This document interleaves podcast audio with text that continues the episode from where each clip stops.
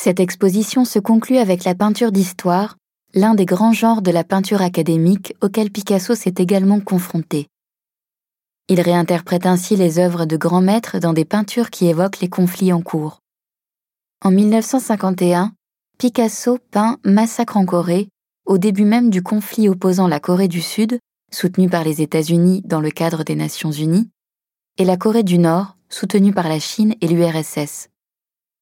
Cette œuvre est la référence la plus directe de Picasso à une guerre en cours.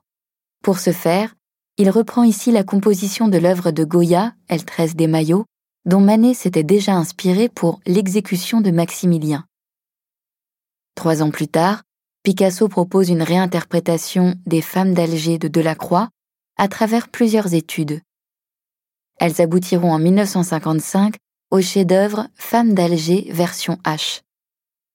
Ces réalisations s'inscrivent dans le contexte de la guerre d'Algérie qui oppose le Front de libération nationale, le FLN qui souhaite l'indépendance de l'Algérie, à la France.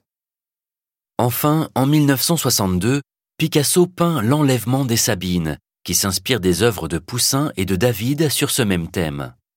Il s'agit d'un violent épisode de la mythologie romaine, au cours duquel les premiers Romains enlèvent les femmes des Sabins, leurs voisins, pour fonder un peuplement. Par le choix de ce sujet brutal, violentant la figure de la mère et de la femme, Picasso exprime l'angoisse de cette année 1962. Celle-ci voit éclore la menace atomique au cours de la crise des missiles, pendant laquelle l'URSS installe des missiles nucléaires à Cuba visant les États-Unis. Peinture d'histoire et histoire en cours se confondent, inscrivant ainsi Picasso dans la tradition picturale classique, dans la lignée des grands peintres d'histoire. Si vous souhaitez en savoir plus sur chaque conflit, des contenus enrichis sur la guerre de Corée, la guerre d'Algérie et la guerre d'Indochine-Vietnam sont proposés dans le guide multimédia.